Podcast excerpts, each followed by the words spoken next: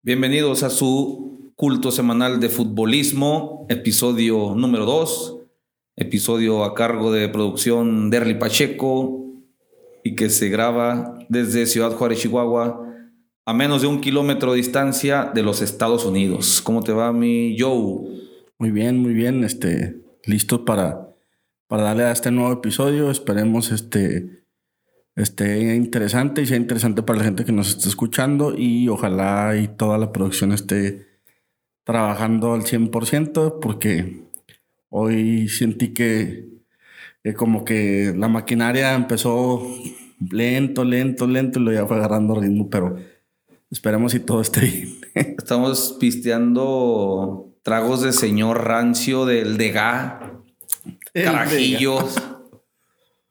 Oye, ¿cómo te fue? Gracias, gracias este, por prepararlos, güey, porque trajimos cerveza, pero al parecer ahí dos o tres dicen que me pongo medio necio.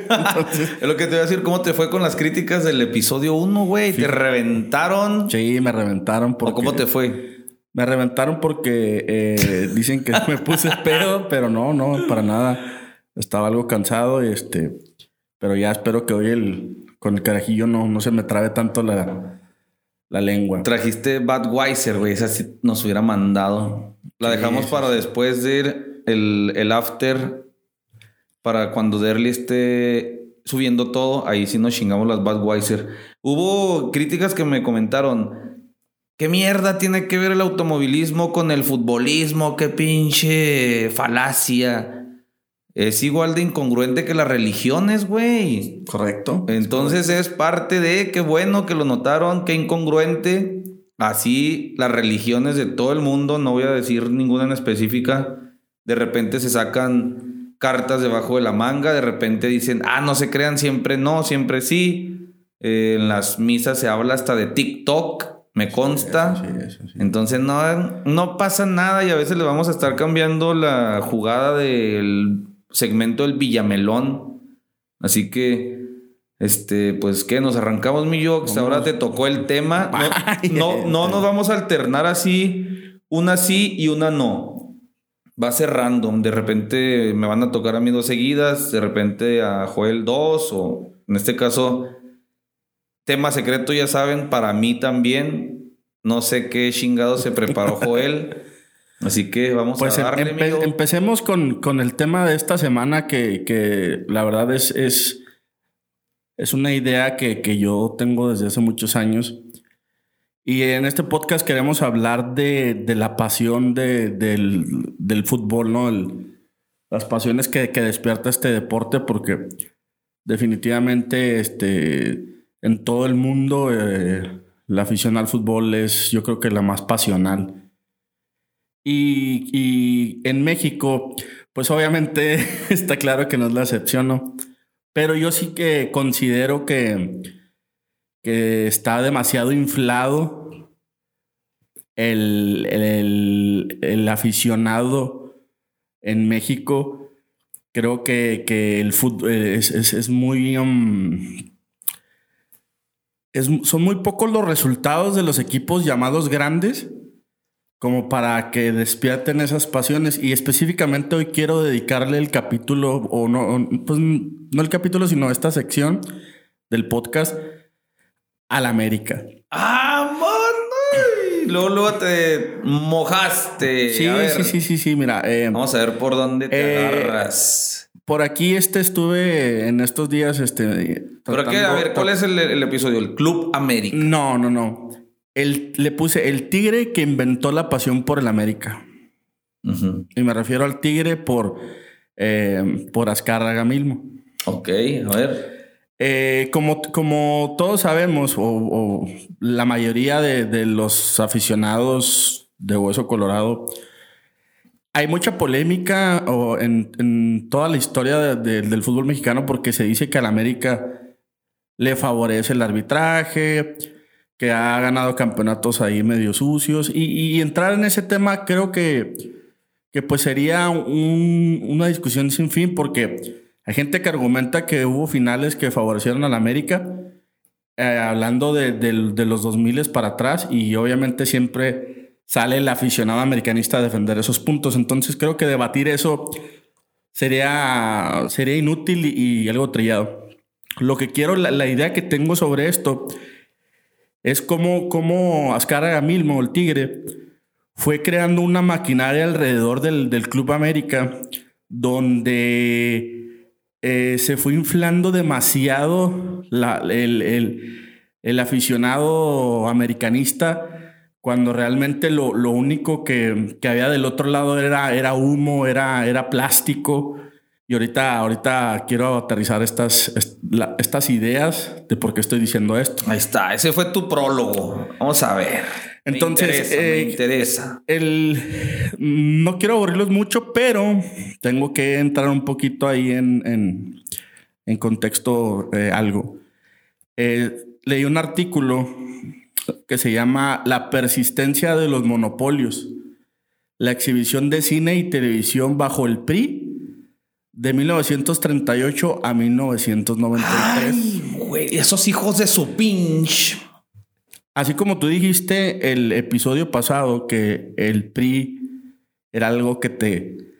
Que te... Dice, dice Molotov, es la única raza que odio de corazón. Bueno, pues a mí me pasa algo similar con Televisa. Es, es como que...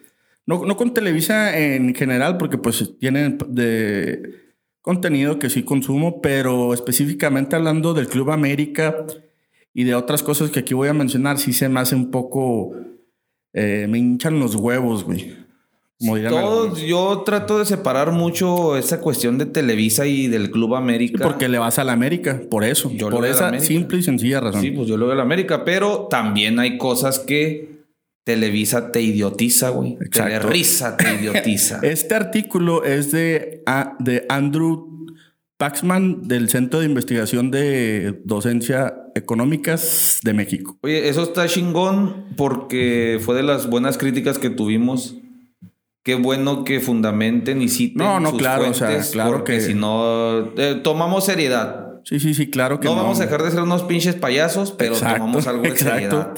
Y no voy a leer todo el artículo por obvias razones, pero este, si lo quieren leer está muy interesante.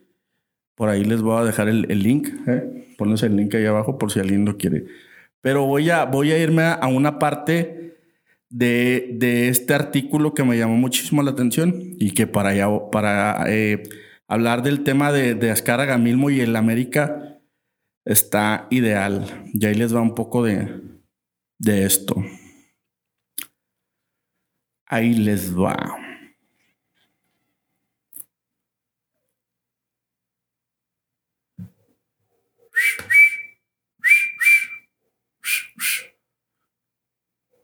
El grillito.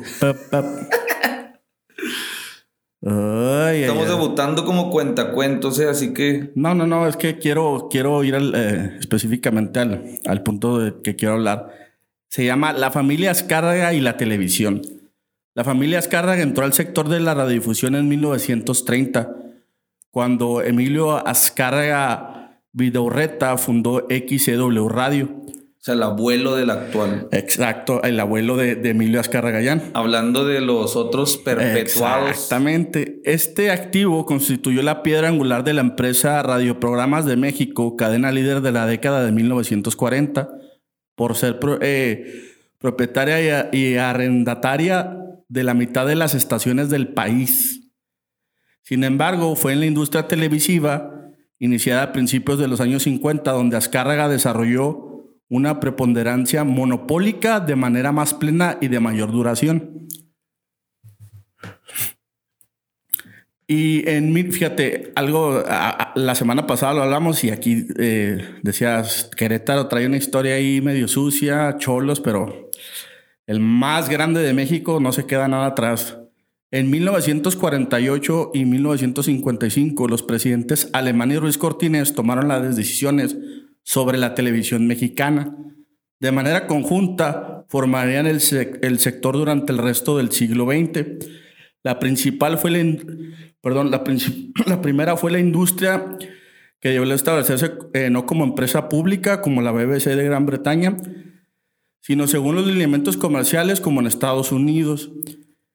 ¿Quién estaba eh, detrás de, estos dos presidentes empujando todo este tipo de, leyes y de reglas? Este, el, abuelo de, Emilio Azcárraga, es Azcárraga Vidaurreta. Entonces ellos empezaron desde esa época a amalgamar el monopolio televisivo en México. ¿Y dónde entra el tigre? Eh, Emilio Azcárraga Milmo, que es el, prácticamente eh, la persona que compra el, Club América. Eh, por ahí, y lo escuché de, ti en algún podcast, el América se fundó en 1916. Estuvo, creo era, era los dueños de una refresquera. Estuvo ahí navegando entre la sombra hasta que en el 59 el Tigre Milmo, eh, Milmo lo compra. ¿Estoy en lo correcto? Sí. Entonces, en 1959, eh, Emilio Ascarga compra la América. ¿Por qué? Porque estaba muy interesado en empezar a entrar en la parte deportiva en la televisión por ahí este, ya, ya, había, ya habían estado hablando de, traer este mundiales de fútbol a México, Olimpiadas a México. Entonces, él no era tan amante en esa parte del deporte, pero se rodeó de gente que le sabía y él, compra la América y es donde empiezan poco a poco a ponerlo en escena. Y ahí les va lo, interesante de esto. Cuando eh, Emilio Escarraga compra la América. Eh, la principal, lo, empiezan a echar a andar este, esta mercadotecnia que obviamente con el poder que tenía de, la televisión, trayendo figuras brasileñas. Empiezan a traer a jugadores brasileños, contratan a, a este, de, de, director técnico y el eh, de director deportivo creo que, o de, presidente estaba eh, Guillermo Cañedo. Entonces ellos empiezan a, empiezan con, a crear esta parte de la América donde empiezan a darle seriedad a un club que pues estaba jodido económicamente, lo adopta Televisa o el sistema de televisión en ese entonces, empiezan a traer eh, eh, jugadores extranjeros, empiezan a hacer el antagonismo, en el equipo antagonista entre el Guadalajara y pero eran bombas, ¿eh? Sí, sí, sí. sí. Traían, traían jugadores. Claro está que dinero había, ¿no? O la América empieza em, a traer este, jugadores como, como Sague, como Baba, o Moakir, que eran eh, brasileños que en ese momento eran. O sea, era impensable que un jugador de ese nivel llegara a México. Obviamente había dinero, abrían la chequera y asimismo el América, eh, en base a traer a, Nacho Treyes como entrenador, tener a Guillermo Cañedo ahí en la, en la presidencia del club, empiezan a generar buenos resultados. Eh, el América empieza a ganar partidos y en 1966 su primera liga profesional. Yo creo que hasta ahí todo iba, todo iba bien, todo iba normal honesto. Sí, yo pues estaban, estaban empezando a agarrarle sabor al negocio. Este, Emilio Azcárraga, eh, eh, eh, abuelo, por llamarlo de alguna manera, había fallecido y en el 70, alrededor del 72, Emilio Azcárraga Milmo se queda ya a cargo del, del grupo Televisa. En los 70s la clave de esto es 70s, 80s y 90s. Esas tres décadas, eh, Televisa, con el monopolio eh, televisivo, empieza a crear muchísima televisión, muchísimo contenido basura, como lo acabas de decir ahorita, eh, Televisa te idiotiza. Este, que ahora pues... El Chavo del 8, la mucha gente, muchos intelectualoides dicen que el Chavo del 8 mandó a la mierda a este país, güey. Fíjate, eh, eh, eh, sí. ¿Tú crees eso? Sí, sí, sí, sí lo ¿Tú crees que este mm. país se idiotizó por el chavo? No solamente por el chavo del 8. Déjame, le doy un trago a esto porque está bueno. el América se había convertido en un club que, peleaba después de estar con la refresquera viviendo en el. Entonces era un equipo un equipo X. Con la compra de Televisa, el América empieza a pelear la, la- liga con los de arriba, construyen el Estadio Azteca, con la radio y la televisión que había alrededor del club. eh, como rival directo, pues obviamente pusieron ahí al Guadalajara, que era el equipo en ese entonces más popular de México. Y el, el- el trabajo estaba ya hecho, ¿no? Habías comprado un equipo de la nada, le habías dado una identidad de, de dinero, le habías inyectado dinero. Y lo siguiente que era cosechar títulos, afición, rating para la televisión y la radio y obviamente poder. El América actualmente tiene 13 títulos, si no me equivoco. Eh, El primero en el 65-66, después en el 70-71, después en el 75-76, después el 83-84, 84-85. Esa liga que dice que no iba a valer y después sí del 85, el 87-88, el 88-89, verano del 2002, clausura 2005, clausura 2013, apertura 2014 y apertura 2018. Si, si, si analizamos un poco esta parte, entre el- en, en los 70s empezaba, empezaron a echar a andar esta maquinaria, le dio dos títulos, pero en los 80s fue el boom del americanismo. En los 80s, eh, cuando viene este boom de los, del americanismo, también había otros booms en la televisión mexicana. En los 70s empezábamos con el, eh, iniciaba el boom del América, empezaba esto del rollo de los millonetas y, y por ahí ese estaba Borja y empezaban con estas contrataciones brasileñas. A su vez, empiezan a entrar este programas como El Chavo del Ocho, telenovelas, ah, también eh, siempre en domingo, programas de ese tipo, programas basura, y empiezan a bombardear a la audiencia con ese tipo de, en ese entonces pues no había otra cosa que ver más que el canal de las estrellas. Deja, te digo quién más aquí se me ocurrió, un fragmento, perdón que te interrumpa. Sí, no, no, dale, dale, dale. Un poema que dice más o menos así. De lunes a viernes transmites al aire, te pasas hablando como a una comadre, recibes propinas de Carlos Salinas, transmites en vivo, nos dices pamplinas. que nadie se entere que todo es mentira, por eso el programa se queda en familia. Exacto. muy, muy, muy buena. Fue este compositor Miguel Ángel Guidobro Preciado, que no te haga bobo Jacobo. Que no te haga bobo, Jacobo. También este, eh, algo, algo interesante de, de esto es que eh, la pasión del América eh, no surgió tanto en ese momento por lo deportivo, sino como te lo comento, sobre un el, el marketing televisivo, este lavado de cerebro de, de la televisión en ese entonces. Fíjate, y, obtuvo unos datos muy interesantes de, del Reforma. El América, perdón, del 100% de los equipos del fútbol mexicano, el América tiene eh, eh, la mayoría de aficionados con un 23%. Uy, ya los vas a hacer enojar. Detrás del América sigue el Guadalajara con el 22.1%. Y muy lejos están los Pumas con un 11%. Y luego de ahí ya todos los demás, ¿no? El Cruz Azul, de hecho, ha bajado en estos números en los últimos años y los, la- los equipos regios han, han subido. Lo interesante de esto es que a partir de la entrada de los medios digitales o a partir de que este monopolio se rompió, el América empezó a perder afición. O sea, el América es de los equipos que, que, que ha mantenido su línea de aficionados, pero no, no tiene un pico de, de ah, nuevos aficionados. Es de los equipos llamados grandes que menos afición nueva trae. Eso es, eso es muy interesante. Eh, O te digo, no quiero ser defensor de la América en este episodio, ¿eh? pero lo vas a hacer. No, no, no, no.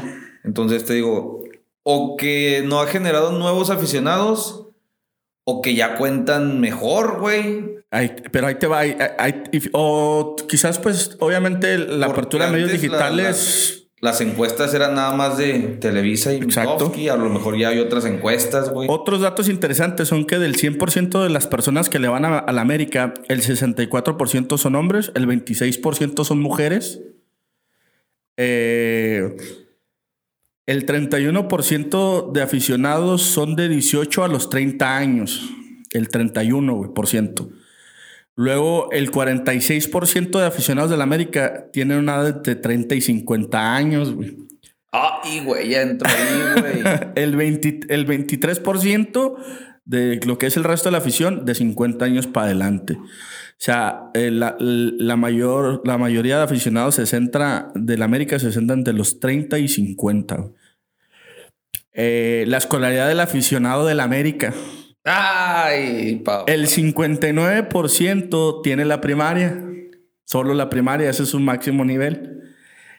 No mames, ya nadie está con pura primaria en México, güey. El 23% tiene preparatoria y solo el 18% es de nivel superior.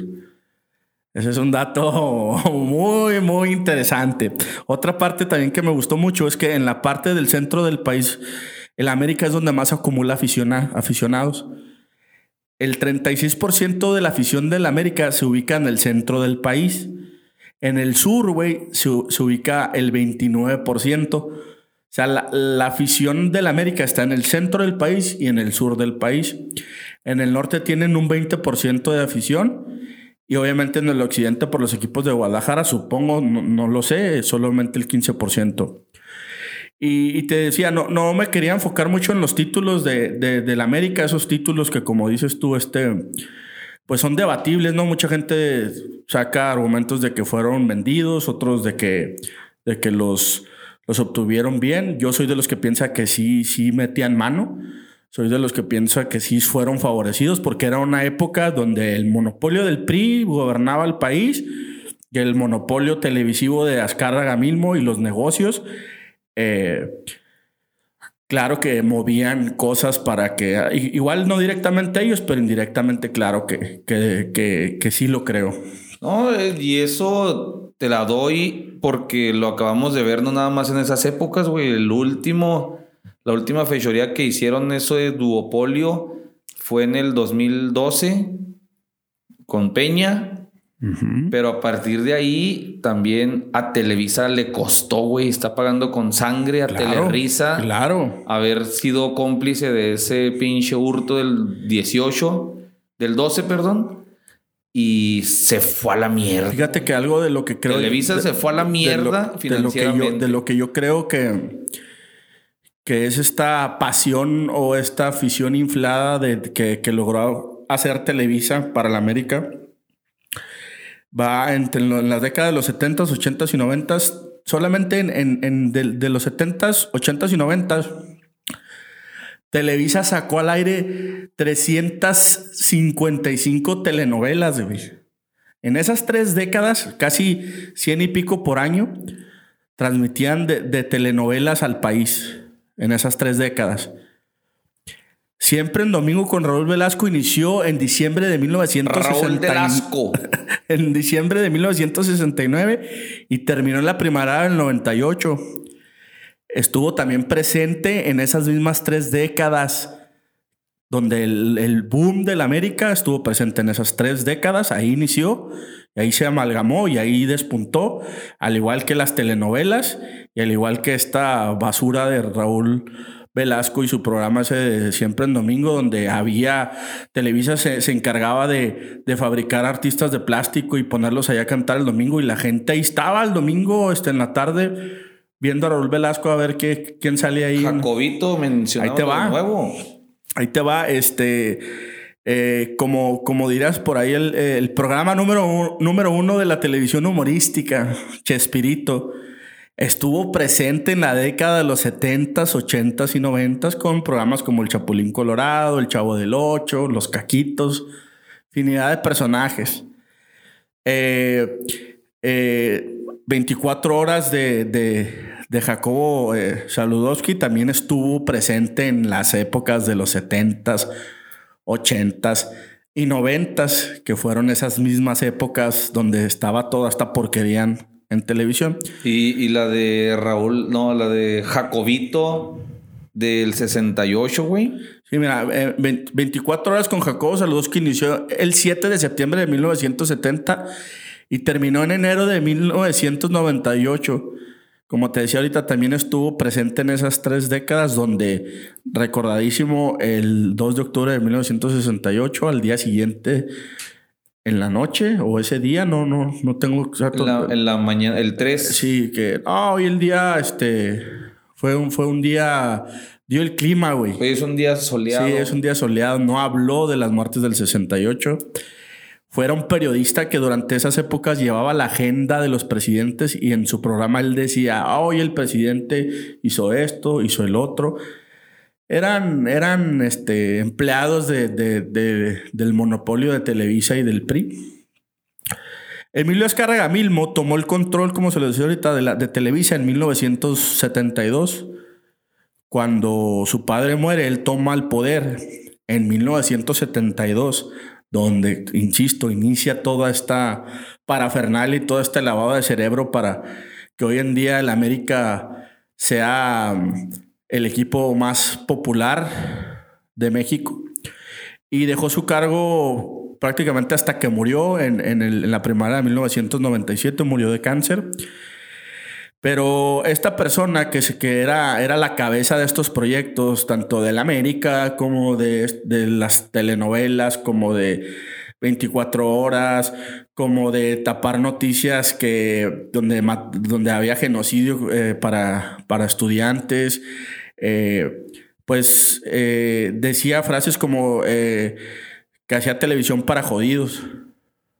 Él decía, yo hago televisión para la gente jodida, para la clase baja, para la clase media, para la gente trabajadora que quiere llegar a su casa y... O sea, quería hacer televisión para el 80% del país. Y, ajá, y distraerse. Entonces la pregunta que yo tengo y, por qué planteo todo esto es que eh, si la televisión que hacía Emilio Escarga para jodidos, y él lo decía abiertamente, y, algo que también dejó él siempre muy claro, y que voy a leerlo textualmente como lo dijo, fue, eh,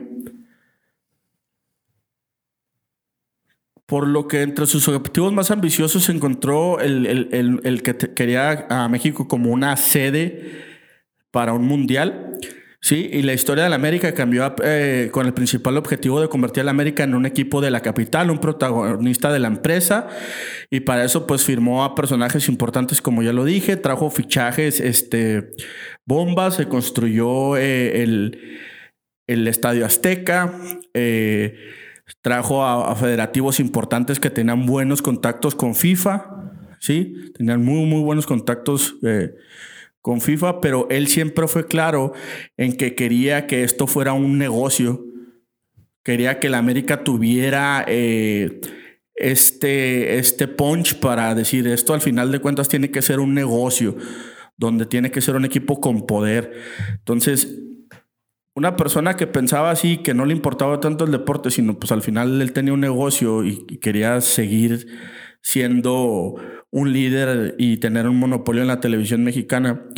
Y dijo, yo hago televisión para jodidos. Pues creo yo que también, eh, eh, pues el equipo del Club América, pues también era para, para, el, para el pueblo, para la gente jodida, donde te vendían un equipo poderoso, con dinero, pero que en realidad no era ganador. En realidad el América no, nunca ha sido alguien que como en otras ligas devore el fútbol mexicano que, que, que gane eh, tres o cuatro títulos de manera consecutiva. Yo creo que todo va alrededor de lo que, de lo que crearon y de lo que Televisa nos decía en esa época, de que el América era un, un equipo poderoso, lleno de figuras, lleno de estrellas, donde los jugadores que venían cobraban un montón de dinero. Pero en realidad toda esa pasión que se creó por el América no se creó por títulos o por logros deportivos, se creó por un lavado de cerebro de la televisión, de presentarnos al, a la América como algo grande cuando en realidad lo era igual de grande que 24 horas con Jacobo Saludowski, como siempre en domingo, como las telenovelas estas, como programas como Chabelo, Mejor Casos de la Vida Real. Eso es, el, eso es, es, está de, el América está dentro de esa misma caja. Oye, y el, y el crossover de el chanfle con el Club América, El chanfle, el chanfle con el Club América. Eh, tú veías al chavo y yo soy, yo soy Enrique Borja. Este, yo soy Rafa Puente en la portería. Entonces siempre se hablaba del América.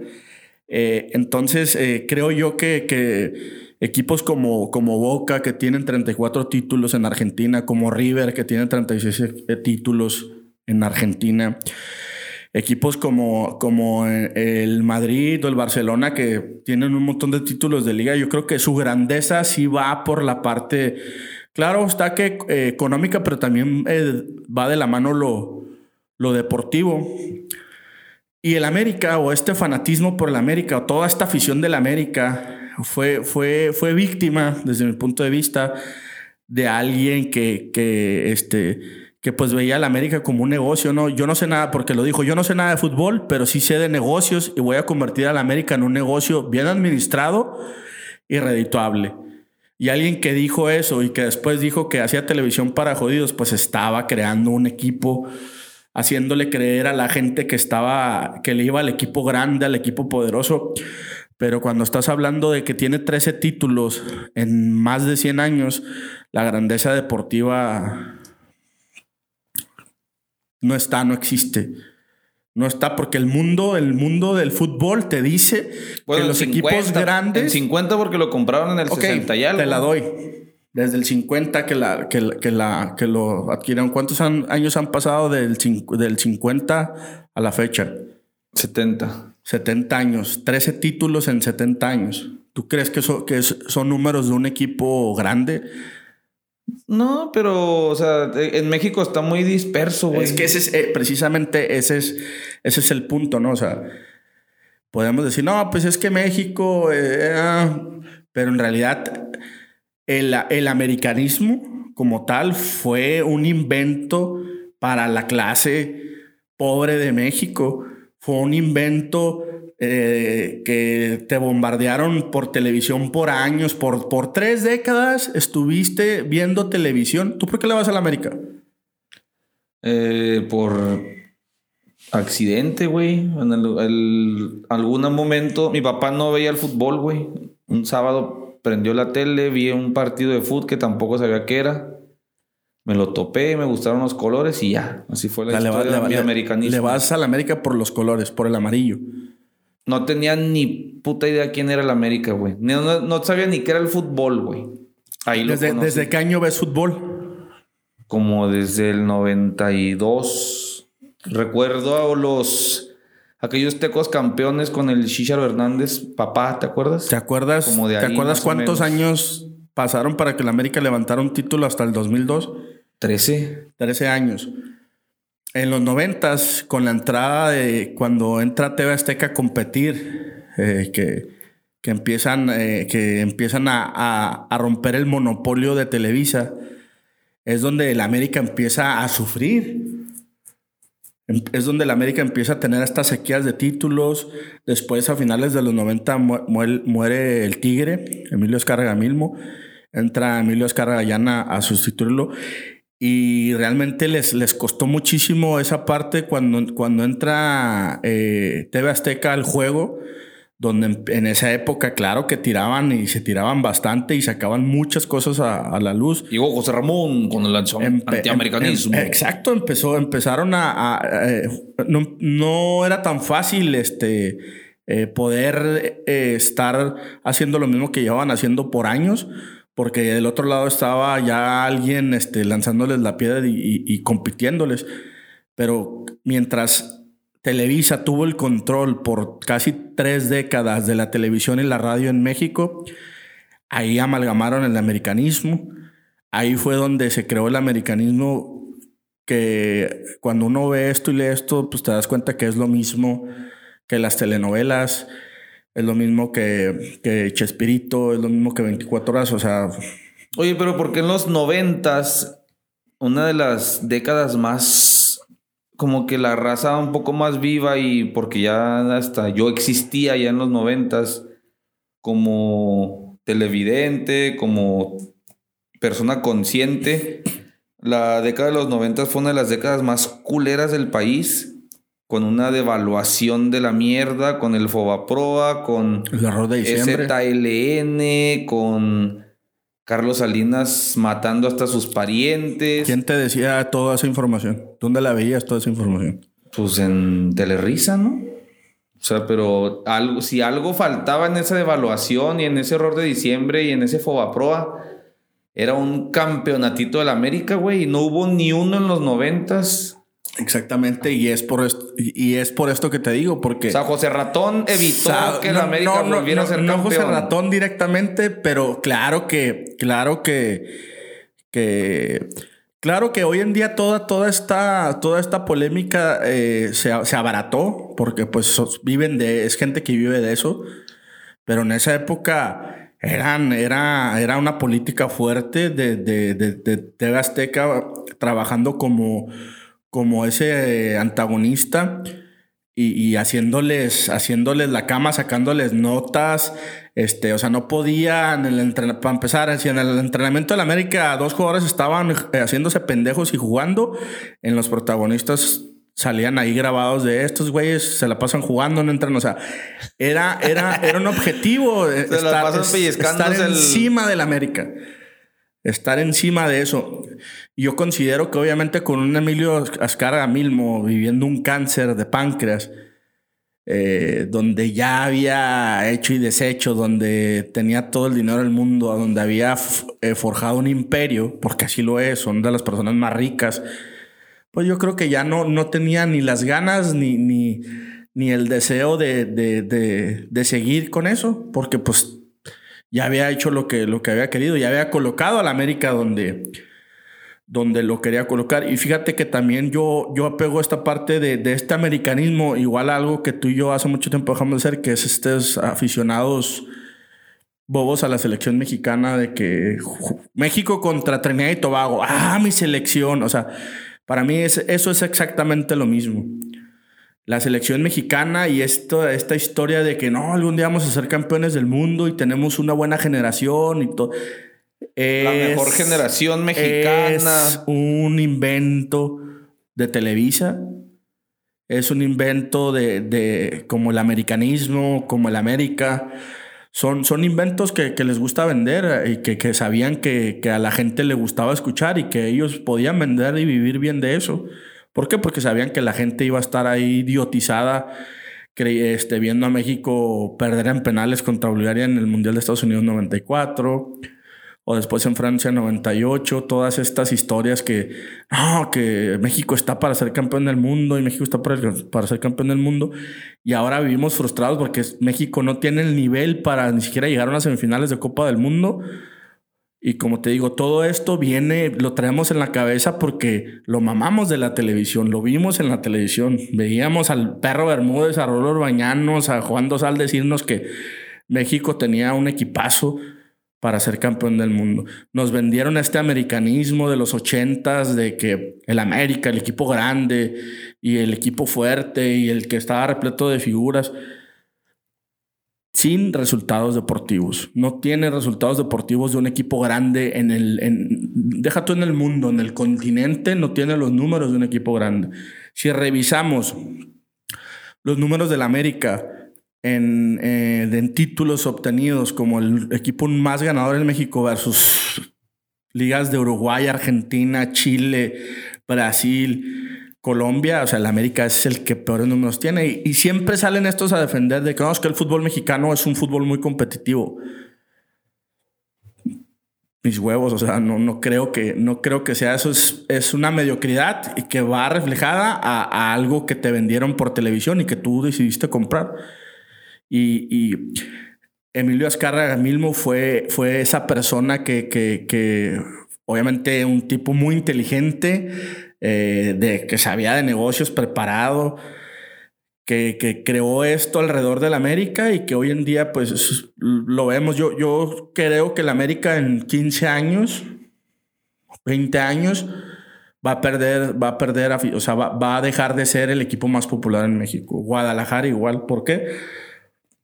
Porque no, no, no obtienen, no, no obtienen ese, esos resultados deportivos. Hoy en día es muy difícil que, que si un equipo tenga una seguilla de tres o cuatro títulos seguidos. El último creo que fue León con dos. ¿Pero a poco quisieras eso? ¿Tú en tu liga? Que No, no, no, un no. equipo gane ocho Yo seguidos quisiera como que, yo la yo- Juventus. Yo, quisiera que el Necaxa quedara campeón. Pero que un equipo cada que sea torneo. ganara ocho seguidos, como ¿Tú la no, quis- Juve. ¿Tú no quisieras que el América fuera campeón todos los torneos? Ni aunque sea mi América. No. güey. No mames. No, la- te lo digo sinceramente. ¿Cómo va a querer que el América sea campeón ocho veces, güey? ¿Qué es eso, güey? Ok. ¿Y qué nos han vendido? Pues no sé. ¿De, de qué? ¿De bicampeones de equipos seguidos? No, No, o sea, pues entonces, ¿por qué es grande? Pues dentro de los enanos es el más grande, güey. Ahí están los números. O sea, digo, no quiero sonar defensor, pero mira, así es el pedo. Eh, y te pongo un ejemplo. La NFL tiene más tiempo de liga profesional que la Liga MX. Y el equipo más grande son tus Patriotas con seis pinches trofeos, güey. Porque es una liga muy repartida. Hay muchos equipos que son campeones y no vuelven a ser campeones en mucho tiempo. Y los que más ganan son dos equipos con seis, güey. Con seis. Pero esa afición, eh, la afición, las aficiones de esos equipos no se, no se, no están expandidas como, como un América, como un Guadalajara, güey. Los de los Dallas, que son? No, pues a lo, afición no, a lo me- a lo mejor. Tú porque vives aquí a un lado de Texas, güey, lo ves más. Pero quizás en el norte de Estados Unidos no. Y el americanismo, el americanismo es eso, güey. Es una mentira, güey. El americanismo es una mentira que nada más los americanistas eh, la, compraron. ¿Por qué? Porque cada ocho días estabas en la televisión viendo jugar al América y, los, y viendo cómo, escuchando cómo los, los narradores decían que era el equipo más grande y que era el equipo más importante y de jugadores que por obvias razones que les pagaban bien siempre hablaban, es que la grandeza del América. ¿Cuál grandeza? La grandeza de la chequera del América tal vez, pero de grandeza deportiva, donde ese es el reflejo de la verdadera afición, la verdadera pasión al fútbol, no existe. No, no, no, no, existe, en el mundo no existe. Y, por- y te digo, para no sonar así como que "Ah, ya se puso patas para arriba, no, porque el otro día, el sábado, hablaba de ese pedo, güey. O sea, como Telerisa, alguna raza todavía dice, no mames, es que está muy chairo decir que Televisa maneja los hilos del fútbol mexicano. Nada más voy a poner un ejemplo porque tal vez después lo desarrolle más extendido. John de Luisa, el actual presidente de la Federación Mexicana de Fútbol, es un político funcionario brillante, güey. Ese vato, empezando de atrás para adelante, ese vato era director de deportes de Televisa, güey. O sea, él escogía quién salía en la jugada, él escogía que si el compayito salía o no salía. Fue el que se pilló a, a Alarcón. Sí, de repente ese vato es presidente, director deportivo del América. De repente es presidente del América. De repente es presidente de la federación. No, director de selecciones nacionales. Ahorita es presidente de la Federación Mexicana de Fútbol. Pero te digo, es brillante, no porque Televisa lo diga, güey. La FIFA lo pidió para ser parte de lo, del staff chingonzote a nivel mundial, güey. Como vato astuto que es de fútbol, o sea, de manejar las masas, de defender lo suyo, de hacer numeritos, de hacer dinero. El vato es brillante. Entonces, es solo el ejemplo más reciente y podemos buscar un chingo, güey, donde Televisa hace lo que quiere con este negocio y los demás equipos y los dueños dicen, bueno, pues ¿qué hacemos? Nos ponemos a las patadas, agarramos el business y en una de esas lo mandamos a la mierda o dejamos que este güey nos siga carreando lana. Pues lo dejamos. Otro, otro caso es Santiago Baños, güey. De ser un asistente de Miguel Herrera, un, eh, un asistente X, pasa a ser director de selecciones nacionales, pasa a ser presidente de la América y ahorita está en uno de los puestos que muchos administradores de fútbol quisieran tener, güey. Entonces, por ese lado, te digo, te la doy buena como Televisa maneja desde su equipo hasta la selección mexicana de fútbol en todas las categorías. ¿Tú qué piensas de la selección mexicana de fútbol? De, por ejemplo, ahorita vamos a revisar este, este rollo, pero yo pienso, por ejemplo, Históricamente, como aficionado al fútbol. como aficionado al fútbol y hasta ahorita sigo pensando que Eh, por un lado, es la única selección que ya sabemos que juega de local en dos países y parte madre es bien chingón en cuanto a taquillas. Pero sigo pensando que en México no hay talento para hacer una selección ni siquiera de competencia mediana a nivel mundial, güey. O sea, se escucha muy malinchista, sí, ni pedo. Pero en México no hay talento, güey. Entonces ha habido dos futbolistas en toda su historia, güey. Entonces la selección mexicana es un buen negocio. de, ese, de todas las selecciones del mundo es el mejor negocio, güey. ¿Quién controla ese negocio? Emilito. ¿Quién? Emilito Azcárraga. Ok. ¿El América ha sido un buen negocio? Sí. Pues. Ha sido un buen negocio. Porque es el equipo más popular en México. Es, que sí es un buen negocio, pero incluso para toda la federación, güey. Pregúntale a Bravos quién es su mejor entrada. Claro, claro, claro, Estamos hablando de negocios. Estamos hablando de negocios. Es el mejor negocio Es el mejor negocio. Para todos, güey. Es el mejor negocio. Pero no lo acompañan éxitos deportivos que acompañan a otros clubes en el mundo con esa grandeza. Pues no, no, no, definitivamente no. En números, como dices, equipos en las mejores ligas le sacan 30 títulos, títulos al tercer lugar, güey. O sea, en todas las ligas nada más son dos los que compiten. Claro, hay, hay equipos chicos sin títulos, pero que tienen una afición eh, muy arraigada, por ejemplo, Inglaterra pero en México, este, esta, específicamente el caso del América, de ese de Televisa y su monopolio de los 70 a los 2000, cuando empezaron a cambiar las leyes, de, de este, fueron en algún momento dueños de América, Necaxa, San Luis, y todavía tener equipos en primera A. Y hasta actualmente, como lo dice, siguen moviendo el negocio del fútbol mexicano. Ellos son los que reparten el queso en la selección mexicana es un gran negocio con resultados eh, deportivos muy mediocres y que cada vez la tendencia de gente que, se, que, de, que vea la selección, que se sienta a ver la selección, va a la baja. Cada vez hay menos. Eh, los, los, paisanos nos les hacen un parote por el sentimiento de, híjole, no estoy en México, voy a ver al equipo de fútbol de mi país. Pero como te lo digo, en 15 o 20 años, eso va a ir cada vez más, más, más, más a la baja como el, aficionado del América. Y pero cada vez déjate complemento antes de, cambiar de, la, baja. de la selección. Y cito a mi maestro Rafita Ramos. El, la, la, Federación Mexicana de Fútbol es tan buen negocio para CONCACAF y para FIFA que ahora que cayeron Michel Platini, Joseph Blatter, este, los de CONCACAF, ¿cómo se llamaba el trinitario? Blazer, Blazer, todos ellos, güey. El Jack Warner. Jack Warner, no cayó ni un mexicano, güey.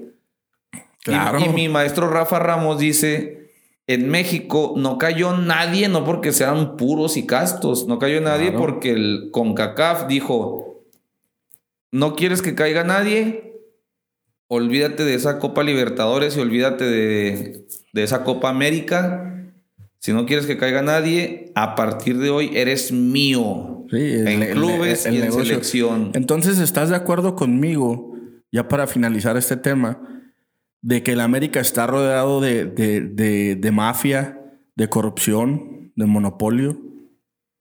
De monopolio no. De monopolio no. De corrupción. De monopolio no. Pues no, pues, ¿Por qué no si ¿Por pues qué no, diciendo que TV Azteca ya juega también? Y le puso ahí, le hizo contrapeso. Ok, 70s, 80s, 90s. De, es lo que te iba a decir. De ahí yo no puedo hablar, güey. O sea, yo no, yo no conozco esas historias. Hubo. ¿Por qué nadie habla de qué habrá pasado cuando Chivas ganó siete títulos de los de los 12 que tiene. No hablamos del igual, estamos hablando del americanismo. Sí, entonces algo pasó, por, pero yo no sé qué pasó. El, el, pues, yo hablo de los 90 para acá, la neta, ¿Tú tienes la duda del campeonato contra Necaxa? No, no la tengo. No, no, yo no, yo no dudo que el América. seguro? El, el, no, el América, eso, para mí en ese partido el América ganó bien. Mm. Entonces, ¿cuál de los.? No, voy a. No, no es que aquí mi punto es, no estamos discutiendo de. O no estamos hablando de las finales arregladas porque nunca acabaríamos, por, lo mismo que estás diciendo que, digo, yo, lo que, no lo vimos, pero el América está amalgamado y diseñado y sus bases, sus cimientos del equipo grande está rodeado de corrupción, está rodeado de un monopolio, está rodeado de gente que mueve los hilos. De sus inicios Está- y sí, o sea, sí te la- güey, compro, o sea, siempre era Televisa, PRI, y en esos tiempos sí, o sea, eh, ve lo que hablamos, Jacobo Zabludovsky, un pinche vendido de primera, hablamos de... Ah, se me fue, güey, de, de Televisa como maquinaria, oculta noticias del sistema, sí. O sea, esa sí te la doy, güey. o sea, Jaco- sus- Jacobo, yo creo que Jacobo Saludowski versus noticias eh, a hoy en día sabemos que se la pasaba mintiéndole a la gente. ¿Estás de acuerdo? Sí, sí, sí. Eh, las, las telenovelas de Televisa eran una basura, güey, y siguen siendo una basura de contenido para la gente. Pero mira, esa ni modo, Televisa conquistó todo el mundo. ¿Viste hasta, hasta dónde llegan las, tele- las telenovelas de Pero aquí Televisa? estamos, vamos a hablar del valor agregado, güey. O sea, vamos de lo que le deja a la gente. Tel- co- O sea, de- no, contenido basura. no estamos hablando del el- el lados, nego- güey. el negocio. El negocio. Es un Televisa, el América, la selección mexicana. Hace un gran negocio. Mi punto es, el americanismo fue creado en base a eso. En base a crear artistas de plástico, en base a telenovelas, en base a, a programas, como lo decía el dueño, en programas para judíos. Eso es el americanismo. Eso ese, es, eh, eh, la mayoría de los americanistas fueron del- de, la afición americanista fue formada así, güey, viendo viendo Televisa eh, y, escuchando que el América era el mejor. Sí, pues pon- no te voy a debatir tanto porque te digo, no, no se pueden tampoco negar lo evidente. Sí, fueron eh, años en que Televisa hacía y quería hacía lo que quería junto con el gobierno.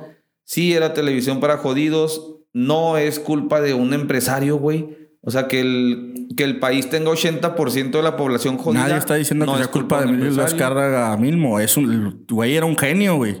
Era un genio. Sí, entonces. Era un sea, genio, sí, pero sí te, sí te la doy. El o sea. equipo más grande de México está rodeado de toda esa basura y toda esa pus, güey. Y eso no, es, eso no se borra, güey. Sí, no, o sea, ti- tienes razón, o sea, no, no vamos a hacer de este tema un debate porque es tu aporte, está citado y tienes razón, güey, o sea, tampoco voy a decir, no mames, el América se hizo solo como una pinche generación espontánea, ¿no? Los hechos ahí están, mientras no era parte de Televisa, era un pinche equipo X. Que Televisa lo haya engrandecido, también me parece lógico, o sea, que ¿Qué empresario apoya el negocio de otro empresario para hacerlo grande? Claro está, claro está, claro está. O sea, pero entonces, digo, vienen estas nuevas generaciones, por ejemplo, ahora hablando de Cemex, con el apoyo económico de equipos como Tigres, güey. O como el apoyo económico de FEMSA, güey. Esos otros están igual, ¿eh? Ahora los rayados, güey. Entonces dices, ay, cabrón, o sea, es, están, desde mi punto de vista, replicando cosas que, que se hicieron en el pasado, güey. Sí, porque hoy en día también es, es molesto. De repente a mí también me da pinche incomodidad escuchar paleros a favor de la América. Y también me da incomodidad y me caga escuchar paleros a favor de los regios, güey. Exacto, No mames, O es sea- bien pinche castrante escuchar a Aldo Farías y a Toño Nelly. ¿Sí es. Toño Nelly el que, está- el que, que queda vivo? No, sí, el que en paz descanse es Mario Castillejos. Ah, sí, Mario Castillejos. Que también van igual, o sea, los que tienen la lana son los que ponen ahí a urbañanos con los que le pagan, Claro, güey. Claro, o sea, a veces Arbañanos de- narrar a Pachuca y a, y A a León. León. y se deshace, güey. Sí, sí, sí, sí. Eso, es- eso no es ningún secreto, pero digo, sí te la doy válida. Ok, aquí en, el episodio 2, no, ya terminamos en el episodio Ah. número 2, Iván Vázquez está reconociendo que el americanismo fue creado a base de lavado de cerebros por la televisión mexicana. No, guárdenlo. no, no, no, no, guárdenlo, guárdenlo bien. No lavado de Porque cerebros. reconoció. Es marketing, güey. O sea, Ok. todo el marketing es lavado de cerebros de todo, Ok. güey. Pero sí, o sea, una empresa que es la, la casa televisora más grande de un país y tiene un equipo de fútbol, a huevo lo va a inflar y lo va a meter en los oídos de todo. Sí estoy de acuerdo en que las décadas esas fueron turbias, pero no me, no me tocó ver nada, güey. De lo que a mí me tocó ver de los noventas para acá, vimos a buenos equipos de la América valer pa' pura madre. el consuelo. De la nada, güey. El consuelo eh, es, es ese, ¿no? Es de que no te tocó ver eso. No, No es parte consuelo, es la, es la realidad, güey. No No, eres pa- ah, yo, yo lo es vi. que- No lo vi. O sea, ¿cómo voy a hablar de un equipo que no vi, güey? Hablamos la semana pasada de, de, de todo, de cómo se fue amalgamando toda esta, toda esta parte de la corrupción de, del grupo Atlacomulco. De fuentes Eh, específicas, Exacto, exacto, nombres, hechos. exacto. Aquí también lo estamos poniendo de el monopolio de Televisa es, un- Sí, es, esa, esa te la compro, ya te dije. es algo, es algo Sin que, pedos. que no sé, pero bueno, guardar este día como, como un día importante en mi vida. pero bueno, dejemos de hablar del América y Emilio Azcárraga. Ahí está el yogi, se quemó su tema caliente en el episodio 2. Se gastó las balas. No, no, no, no. Ahí este, les prometo que iremos mejorando en esto de las historias, pero Sí, nada, es la primera Es- vez que tanto tuya como mía que le hicimos a los cuentacuentos y exacto. ya vimos que no es fácil. Eh, pero- no, no, nada fácil. Eh, y como lo dijimos en el episodio cero, también vamos a traer eh, hablar. Yo tengo muchas ganas de hablar de ya de, de, de historias. También quiero, quiero, fíjate que sí quiero sacar próximamente hablar de un tema, por ejemplo, de los, de los Pumas. Porque también la universidad, ah, o sea, te encuentras con unos artículos que, que, o sea, y si le rascas, como dices, los regios o los cholos, o se me hace que incluso que hasta aquí en Juaritos, este, pues yo creo que, que todo ese, eh, toda esa mafia, todos esos empresarios, Pachuca. hijo, la Pachuca, de toda, toda la fortuna de Jesús Martínez, ¿de dónde viene la fortuna? de Jesús? Yo, yo les prometo que el siguiente episodio no va a ser algo tan oscuro, tan pinche. Sí, porque no le andamos jugando, no le andamos jugando a la mamá, no somos periodistas, no andamos, o sea, todo esto lo sacamos, los datos que saqué yo ahorita los saqué de encuestas de- del Reforma, encuestas actuales del Reforma. Como se los dije ahí, ahí le cité el nombre de la persona del artículo este de, de los monopolios de Televisa en, en el cine, la radio la televisión, pero bueno, El siguiente tema yo voy a traer algo alegre ya. Algo de geografía. sí, algo que no tenga que ver con, con la historia de, Con este pantano. del Club América. Y este pantano en general, güey. Pinche. Vamos hablando, a seguir hablando del pantano, güey. Ahora que no hay jornada de la fabulosa Liga MX. Se jugó uno pendiente, ¿no? Pumas, Mazatlán. ¿A quién le interesa? La neta, ¿A quién quién? sabe. Sí, Pumas sí, era Pumas Mazatlán? Sí, ¿Cómo creo. quedó? No sé si era amistoso pendiente. No, sí se jugó algo ahí, Sí. Pumas versus Mazatlán. Liga MX. 1-1. Pumas Mazatlán 1-1. 1-1, gran resultado. un autogol de los Pumas. No, hombre, no, ya ven. Oye, vamos a hablar de la, lo que nos, eh, nos, nos interesa como acontecimiento de nuestra religión, el Mundial de Fútbol, Ahí güey. viene, ahí viene en el, en el invierno. Vámonos, con, vámonos en, por ¿Por zonas. cuál empezamos? ¿Qué te parece la Concachafa? una de las Uh, la regiones mejor. más culeras del mundo. De fútbol más pobre, de selecciones más jodidas. Pero ahí, ahí con todo eso, con CACAF en FIFA juega un papel bien importante, ¿no, güey? O sea, todas esas islas caribeñas que representan votos.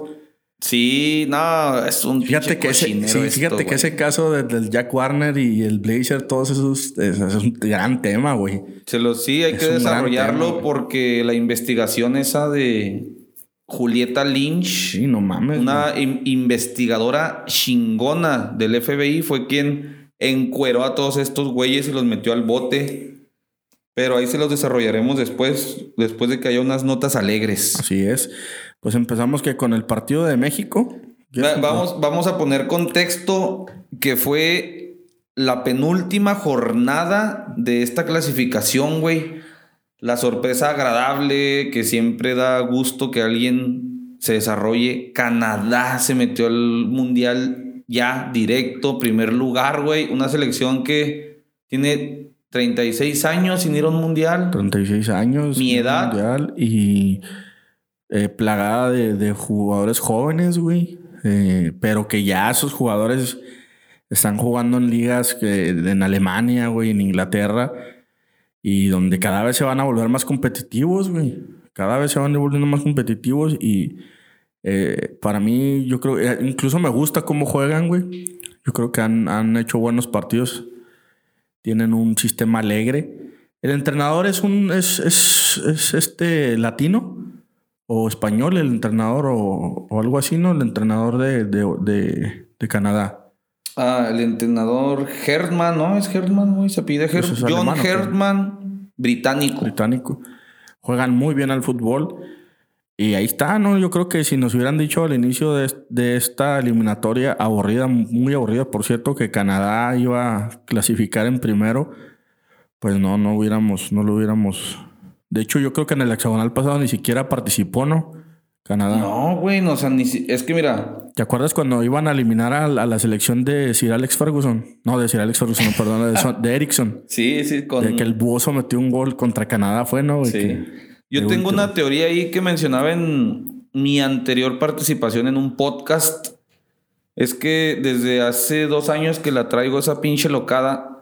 Este proyecto de los gringos y de Canadá, ves que son muy carnalitos, güey, aunque somos Norteamérica todos. La imagen perfecta de, lo- de la relación trilateral de los del norte, güey, es ese GIF de Peña Nieto con Barack Obama y Justin Trudeau. Ellos muy compitas Sí, y todo el pedo y Yeah. mandando a la mierda al idiota de Peña. Así nos mandan a la mierda, güey. El mundial que se va a hacer entre tres, nos dejaron unas migajas Exacto. y ellos se repartieron lo más chida. Y mi teoría es que estos dos, güey, tienen un plan que se llama 2026. Mi teoría loca es que mientras en México estamos, están buscando pues vender a Chucky Lozano por 20 millones, a Edson Álvarez por 15, 16, a Laines por otros 16. Estados Unidos regala a sus chavos, güey, para que vayan y tomen clínicas en los mejores equipos del mundo, Estados Unidos y Canadá. Y ahí está la muestra, güey. O sea, Canadá, los pasos agigantados que dio, eh, hay que ver el salto que dio en el ranking de la FIFA. Debe estar bien chingón, güey. Mis respetos. Eh, Así se trabaja un plan a largo plazo y no como esta pinche federación que está pensando en correr al Tata, incluso si califican al Sí, mundial. güey, es una. Ahí, ahí está el genio, el genio de John de Luisa. Pero bueno, eh, Canadá vence a, a- a Jamaica de local. Eh, cuatro goles por, por cero, caminando. Un resultado, yo creo que, que bastante cómodo para la selección de Canadá y califican, como dices, al, a la Copa del Mundo, el primer calificado de CONCACAF. Y otro partidito, ¿cuál, cuál otro nos aventamos? Estados Unidos 5-0, güey, con 3 de 5-1. Pulisic, 5-1, perdón. Con 3 de Pulisic también, También, caminando. güey, otro, otro chavillo, güey, que se fue, lo mandaron a Alemania y se preparó, güey. Ahora el Gio Reina que le hicieron su- No mames, güey. Esos jóvenes americanos, güey, tienen, tienen, o sea, se les ve un futuro muy prometedor, güey. Muy, muy prometedor. Caminando también se chingan a, a Panamá. Y tu México, pues tu México. México fue a jugar a San Pedro Sula. Y ahí, yo creo que eh, algo que sí pesa bastante en eh, sedes como San Pedro Sula, como El Salvador, como Costa Rica, es la afición, güey. Porque la afición, la afición hondureña ama el fútbol bien cabrón y eso es su, su, máximo, güey, es el, fútbol mexicano. Cuando han ganado en San Pedro Sula o, una vez vinieron y ganaron aquí a México con gol de Costly o algo así.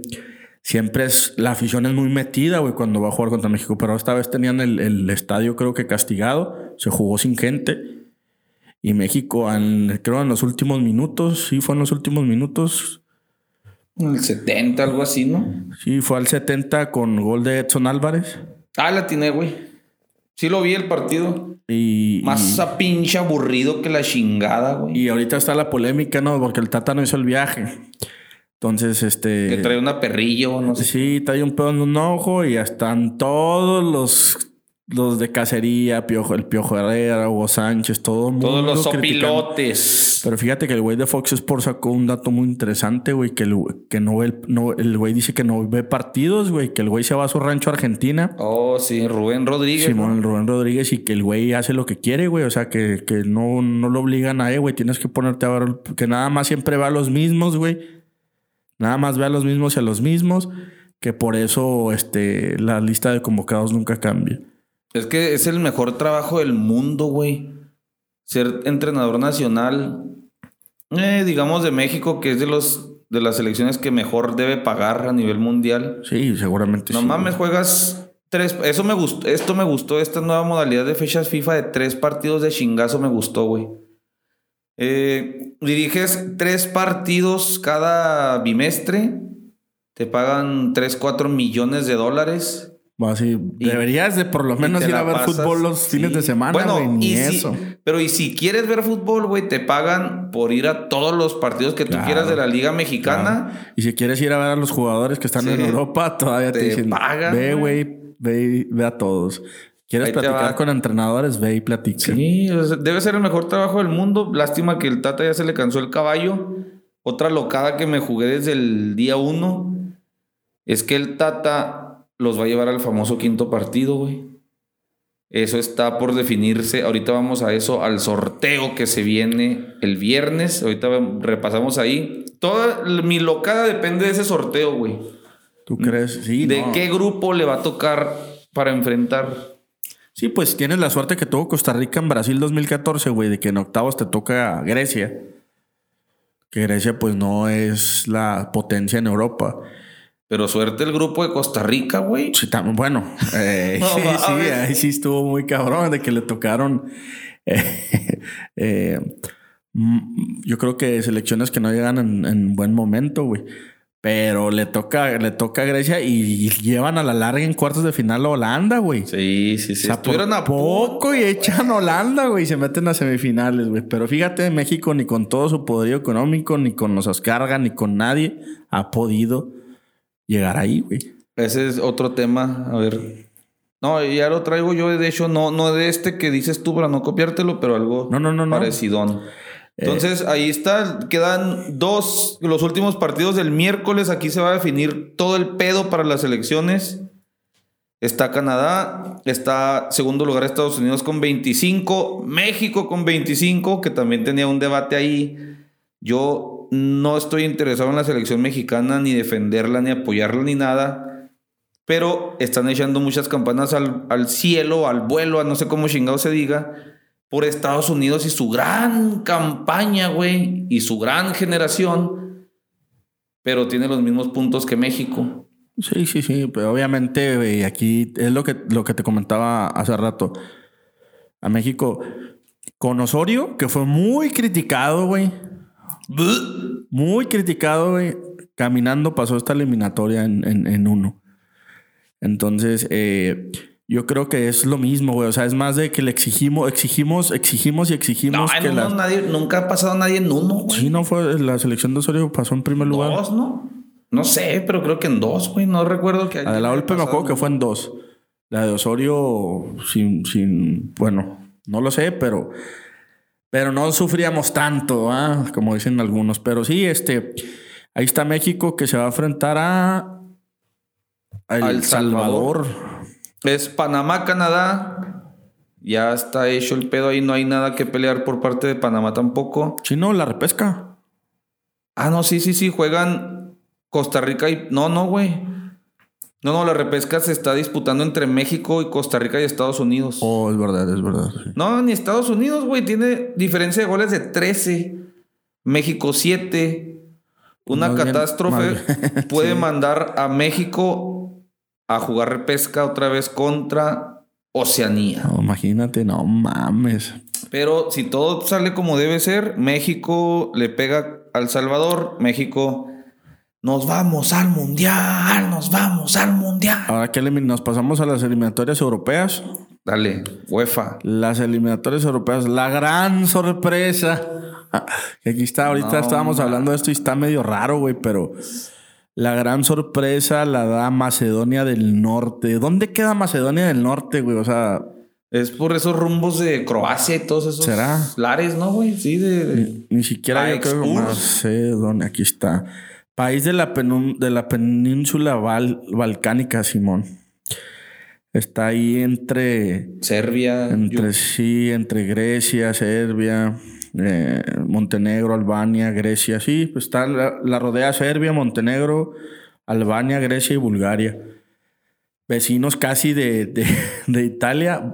En el último minuto, güey. mamón. En el último minuto. Italia, que era qué? Amplíales ahí. Eh, eh, Italia era, era camp- campeona de Europa, güey. Acaba de ser campeona de Europa. El año pasado. Con Mancini de, de técnico. De hecho, hay un documental muy bueno en Netflix que habla de cómo llevaron el proceso de. Ah, sí. De todo hay documentales ya, Sí, sí, estilo de- gringo. Del proceso de, de cuando fueron campeones de la Eurocopa, güey.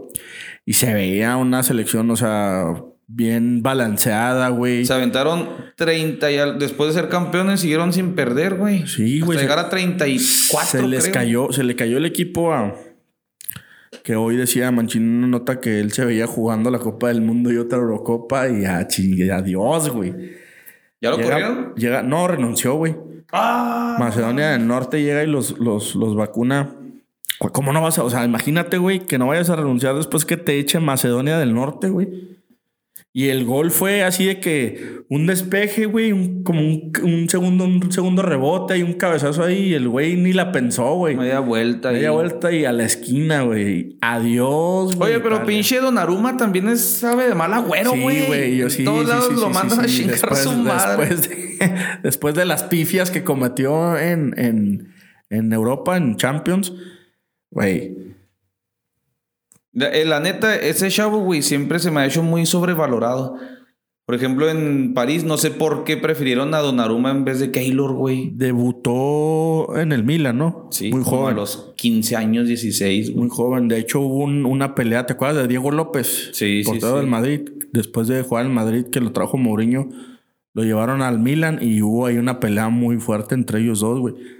Pero pues sí, pues vaya, ahora sí que el morro está inflado y, y pues, güey, también cubrir la portería italiana con los históricos, güey, con Buffon, con todo, pues no es, no es fácil, güey, no es fácil. Pero eh, como dices tú, le tocó la mala suerte el güey. Ahorita yo creo que se está devaluando bien cabrón, güey, porque lo echan del mundial y, y los errores que cometió en la Champions, pues le están costando caros porque no se veía, un- o sea, fue un madrazo el que sacó el güey a la esquina, pero no se veía que fuera algo complicado. O sea, para un portero. Porteros expertos, Sí, güey, o sea. llaneros y profesionales decían, pudo haber llegado sí, con ese pinche casi dos Sí, metros que no tiene. mames, pelada, güey. Ah, tú como portero, exportero, ¿qué opinas? portero. Sí, güey, sí tenía que llegar pelada. Yo no llegaba ni, ni midiendo cinco metros, pero ese güey tenía que llegar fácil, güey. En otro resultado, Suecia 1-0 a la República Checa. Ahí, pues yo creo que normal. Los suecos siempre tienen una selección muy competitiva. güey. Y algo que, que te quiero dejar a ti, güey, es la selección de Gales, güey. Dinos qué pinche pedo con Ah, Gareth Bale. Gales, güey. Pinche Garito Bale es un tema bien cabrón, güey, porque no mames, con Gareth Bale gané unas apuestas cuando, cuando llegaron los dos Sí, me a, acuerdo, a- a eh, Madrid y Barcelona. Neymar, ¿no? Contra Neymar me la jugué, gané como tres comidas. Yo le puse la fichita como próximo balón de oro, pero el vato no sé qué mierda ¿Te tiene en la acuerdas del cabeza, gol en, en final de Copa contra el Barcelona? Sí, sí, la sí. contra este, contra el lateral este, el Bartra. Barça Bartra. Volaba, güey, Gareth Bale. Y los goles en Y los goles contra el. Atlético de Madrid en Champions, güey. De chilena contra Ah, No Liverpool. mames, pinche golazo, güey. Gareth Bale es uno de los talentos más desperdiciados junto con Neymar también. No sé qué. Pero le acababa pasa, de decir en Madrid que no, no quiso jugar porque le di- dijo, me duele la espalda. Sí, el contra Barcelona, el vato dijo, no puedo jugar, me duele la espalda. Perdieron 4-0, al día siguiente salió una foto brincando así como un pinche resortín que es, como si nada, güey. Juega con Gales, hace un gol con su pegada estupenda, güey. Este güey tiene las condiciones, tenía las condiciones de un Cristiano Ronaldo, güey, en zurdo. Sí, Hace un gola, dos golazos. Sí, dos güey. golazos al 25 y al 51, güey. Pone a Gales a un paso de ir al mundial. Gales que no era Imagínate, nadie, güey. güey.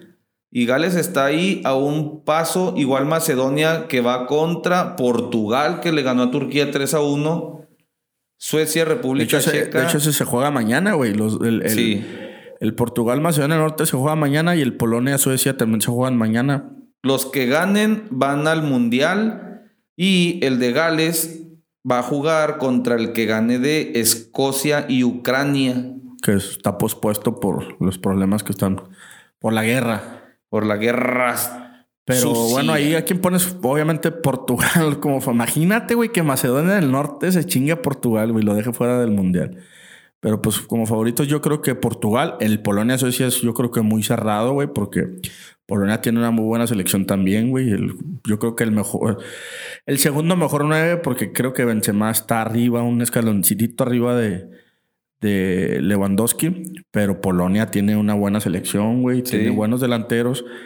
Y pues el Gales, el, el- sería interesante ver a un Gales este, co- contra Escocia, este, jugar ahí el pase al mundial. Uy, qué pinche clásico, Sí, güey, sí, entre sí. carnales de leche que no se quieren. Así estaría buenísimo que fuera así. Y, y ya ahí yo creo que cerramos la parte de la eliminatoria europea. Sí, el- nos, que nos brincamos a la CONCACAF, no, digo, perdón, a la Sudamericana, a la CONMEBOL. con Mebol, güey, pues ya casi resuelto. Fíjate, me dio gusto porque Uruguay es una- un país que admiro un chingo en este pedo del fútbol. Eh, Uruguay estaba perdida, sin rumbo, con el profesor Washington Tavares. Sí, ya era, ya estaba era- muerta. Ya, ya era algo que, que debería haber terminado hace mucho, pero que los mismos jugadores uruguayos pedían que, que siguiera. Y, pero gracias a Dios ya Sí. está, ¿cómo, ¿cómo se llama el entrenador de Uruguay? El, Es Diego Alonso, llega tres partidos seguidos ganados y los metió al mundial con una pinche medio polémica y con un gol que yo, yo creo que no fue con la toma que había, güey. No cruzó la línea, le ganó a Perú y Perú está bajito. Con esto, Uruguay calificó y le sacó cuatro puntos a Perú con ese partido que le ganó Y los con un gol peruanos están emputadísimos que les robaron. Sí, entonces hasta ahorita Brasil le puso una santa chinga a todos, güey. ¿Dónde quedó Chile, güey? ¿Dónde han- tan, tanto que se hablaba de que la selección chilena y la selección chilena y Pues desde el mundial pasado quedaron fuera. se, la- se desapareció esa generación? Ahorita está séptima, güey. Colombia le gana 3 a 0 a Bolivia. Paraguay 3 a 1 a Ecuador. Argentina vence 3 3 0 a Venezuela. Y los próximos partidos, que son también mañana, ¿no? Son mañana también Sí. ya. Perú, Paraguay, Ecuador, Argentina, Venezuela, Colombia, Chile, Uruguay, Bolivia, Brasil. ¿Qué, qué se juegan ahí? Mi loco, todavía hay posibilidades. Ya Brasil, Bol- pues. Bolivia, Brasil, no. ¿Y luego qué otro me dijiste? Bolivia, Brasil, no se juega nada. Y No. luego el, el Perú, Paraguay. Perú, Paraguay, sí. Perú, si gana, se queda en repechaje, güey. Paraguay ya no se juega nada. ¿Contra quién juega el repechaje con Mebol? Contra Asia. Contra Asia. Se la pone más cabrona, ¿verdad? Con Mebol que a- con CACAF. Sí. Antes ¿Qué, qué otro partido hay? el Ecuador-Argentina. Ecuador. tampoco se juega nada ya, ¿no? Nah, no, los dos ya están li- cali- calificados. Y el otro es Chile-Uruguay. Chile, Uruguay tampoco. Y no, no, no, no, no, sí. Chile, si gana y pierden Colombia y Perú, se puede meter a quinto, güey. Y el Bolivia-Brasil, pues ya ni de pedo. Y ese Nanais. Pues esas son las eliminatorias. ¿Colombia contra quién iba, güey? Colombia-Venezuela, güey. Ah, ese se juega también, güey. Si Colombia gana y pierde Perú, Colombia va al repechaje. O sea, si hay, si hay, si hay carnita ahí, Con, hay razón, tres con partidos razón, todos buenos, los partidos se juegan a la misma hora, güey. Sí, Todos. para evitar la- el espíritu de Grondona. El espíritu de Grondona. Este, pues así están las eliminatorias para la Copa del Mundo. De, de aquí, de todo este pinche show mundial, por partidos por todos lados y la, la antesala de la fiesta mundial de esta religión, es para arreglar o para dejar los últimos calificados para el sorteo que es este viernes, güey. 10 de la mañana, tiempo de la hermosa Ciudad de México. Sorteo en el que se va a definir los, los rivales de todas, las, de todas las selecciones calificadas. Hasta el momento está el anfitrión Qatar. De Europa está Alemania, Bélgica, Francia, Croacia, Dinamarca, Inglaterra, Suiza, Serbia, España y Países Bajos. De Sudamérica está Brasil, Argentina, Ecuador y Uruguay. De Asia, Irán, Corea del Sur, Japón y Arabia. Y de la CONCACHAFA, nada más Canadá. Casi, casi Estados Unidos, casi, casi México. Va a ser interesante ver eso, güey, lo que decías hace rato. Ver en, ver en qué grupo quedó Canadá. Vamos a suponer que, que Canadá, México y Estados Unidos eh, califican ya. Ah, Va a ser interesante ver eso que dices, güey. La- el, en, qué, en qué grupo queda Canadá, en qué grupo queda Estados Unidos, en qué grupo queda México y pues obviamente los choques directos Sí. si es que calificas Porque acuérdese- fase de, grupos, de, fa- de la fase de grupos. Ajá, porque acuérdese que como queden acomodados es grupo A contra grupo B, C contra D, E contra F y así nos vamos. Y es uno contra dos. Y por lo que dices es que en una de esas otra vez Estados Unidos, México, Estados Unidos, Cana- es, México, sí. Canadá. Sí, sí, sí. Puede haber ahí una combinación rara, pero ya el viernes ya podremos hablar la siguiente, en el siguiente podcast de cómo quedó este, este sorteo. Y ahora sí que viene la, la, la, la fiesta máxima de, del fútbol. Eh, una Copa del Mundo que se va a jugar por primera vez en, en- en- invierno por los climas en un país medio ex- eh, leyes medio raras y con cosas que no sé cómo lo vayan a manejar eso, güey. En un país del tamaño de Juárez, Porque güey. pa- ¿de pa qué empezar, tamaño está, está prohibido madre, pistear, güey. Sí, sí, sí. Entonces, Ahí, vamos, ahí damos un preámbulo. Leí porque tenía el sueño guajiro de por ahí pelarme al mundial, ahorrar todo este tiempo. Pero sí me desanimó ese pedo. O sea, dicen los vatos, vamos a hacer en nuestro país. No se permite tomar ni madre, cabrones. sí, está prohibido beber Vamos a hacer- alcohol, la pornografía, tomar fotos a las personas. este, Exhibicionismo. sí, no, no, todo eso está prohibidísimo. Dice, vamos a ser flexibles, pero entiendan que ser flexibles es, van a poder pistear en su hotel.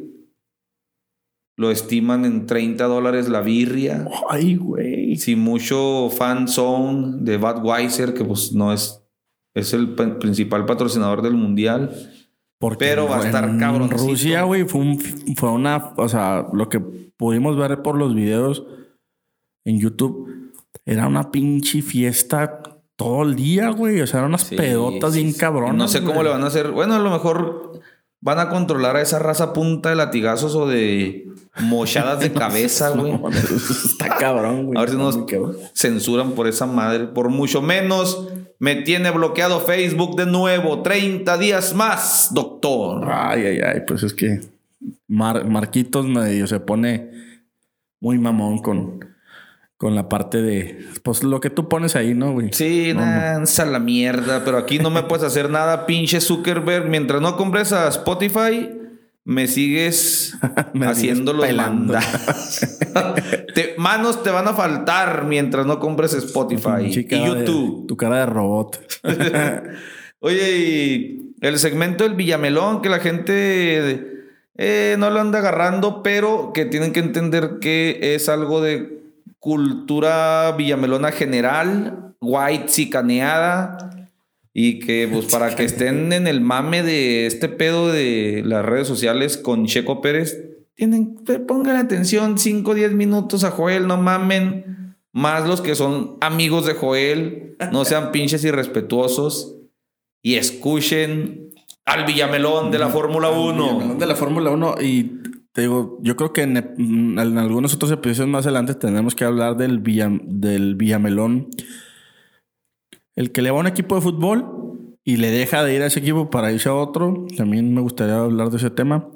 Pero ahorita vamos a hablar de la Fórmula 1 porque el béisbol todavía no empieza. Todavía ahí andan medio poniéndose de acuerdo con... No, y el béisbol lo vamos a hablar cuando ya esté el Con- pinche de exacto. octubre, güey, no mames. Eh, No seas mamón. Fútbol americano no hay. Básquetbol no hay playoffs. March Madness, ¿qué es Aunque March como diría el, el, el charro, ¿no? Este, a- como le va a los jugadores ese güey, pues a lo mejor podemos hablar un poco. Ahorita lo de moda es la Fórmula 1 y como un buen Villamelón vamos a hablar de eso. Este domingo se corrió la carrera de Arabia Saudita que también para acabarla de chingar, güey, en prácticas libres 3, Max Verstappen le dice a su ingeniero por el radio, Oye, huele a quemado, no sé si sea mi carro o otro carro. Y nada, güey, que acababa de caer un misil, güey, de los rebeldes eh, árabes en una de las plantas de, petróleo de- de una de las marcas eh, Aramcom, creo que se llama. En plenas, en plenas prácticas, güey, empezaron a, a aventar misiles a 8 kilómetros del circuito, güey.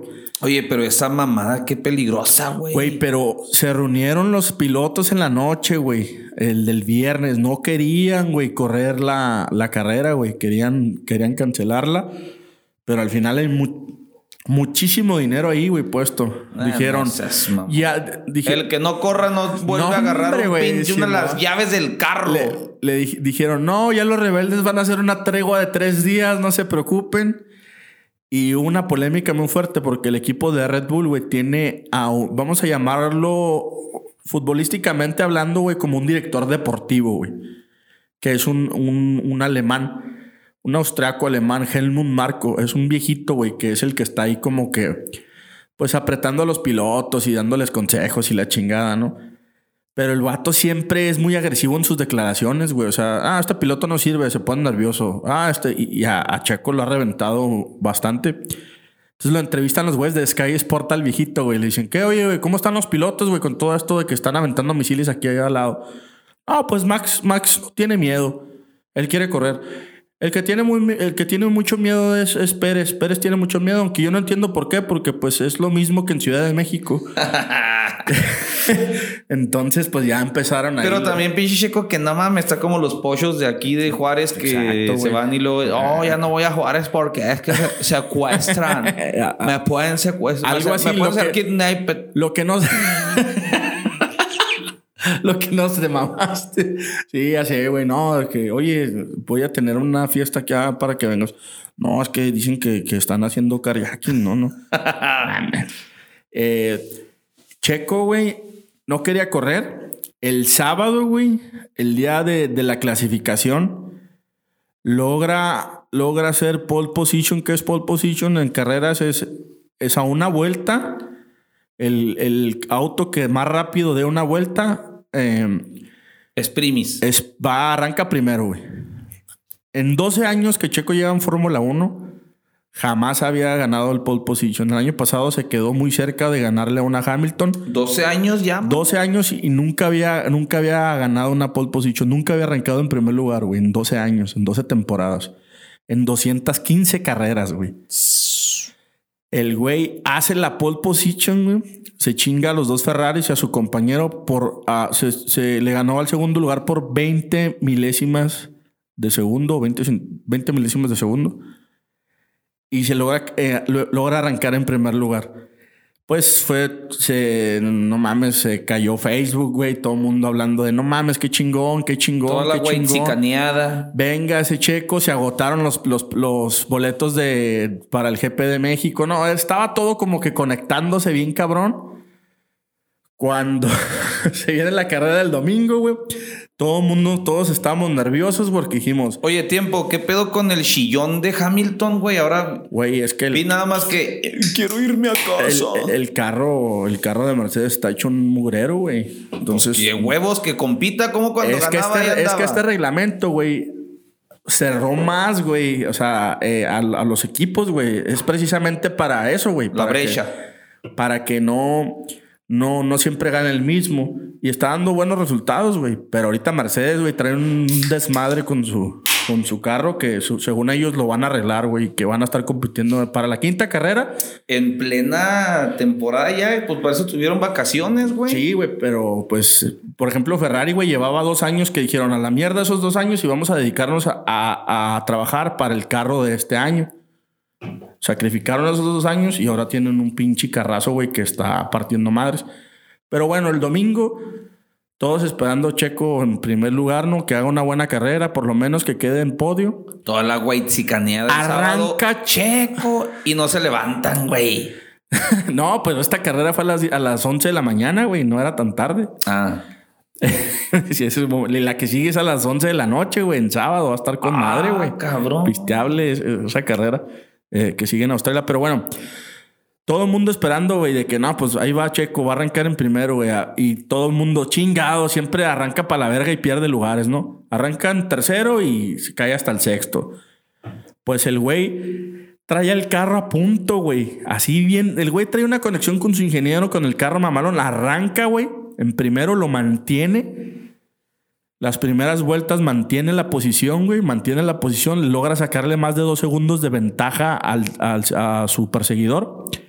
Y era una carrera que ya Pérez estaba controlando, güey. Entra a cambiar las llantas, güey.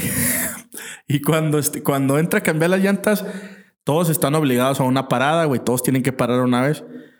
Cuando Checo entra a cambiar las llantas, güey, le hace una finta a Ferrari de que van a entrar ellos, güey, y le dice el ingeniero, también tú entra, pero los de Ferrari no entran, güey, siguen en pista. Oh, es que sí leí eso de que mordió el anzuelo. Sí, fue mo- eso. mordieron el... eh, pues él no, básicamente el equipo que está ahí que muerden el anzuelo, entran, güey, a boxes, cambian los neumáticos, pero resulta, güey, que cuando Checo sale, hay un cabrón, un canadiense, Nicolás Latifi, que fue el que por su culpa...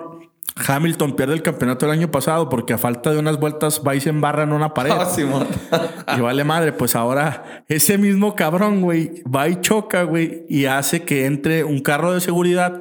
Y cuando entra un carro de seguridad, güey, bueno, que está pendejo. ¿Cómo siempre choca? va- van tres veces seguidas que choca, güey. Eh, eh, entra el auto de seguridad y cuando entra el auto de seguridad, güey, los carros no pueden ir a máxima velocidad, tienen que reducir su velocidad a un 40, a 40%. Por ende, Checo ya no puede dar la, dar, eh, dar la vuelta rápida, güey, que, que había perdido. Y los otros tres güeyes entran, le llaman parada gratis, entran y cambian llantas y no pierden su posición. Y... Se Checo de ir en primer lugar, güey. Cae al cuarto lugar, güey. Ya no pudo recuperarse, güey.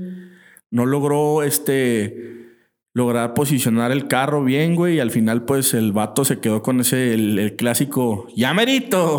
Porque de ser una victoria casi segura, por la pendejada de otro güey que no, no está compitiendo bien, que son de los últimos lugares, güey, pierde la primera posición.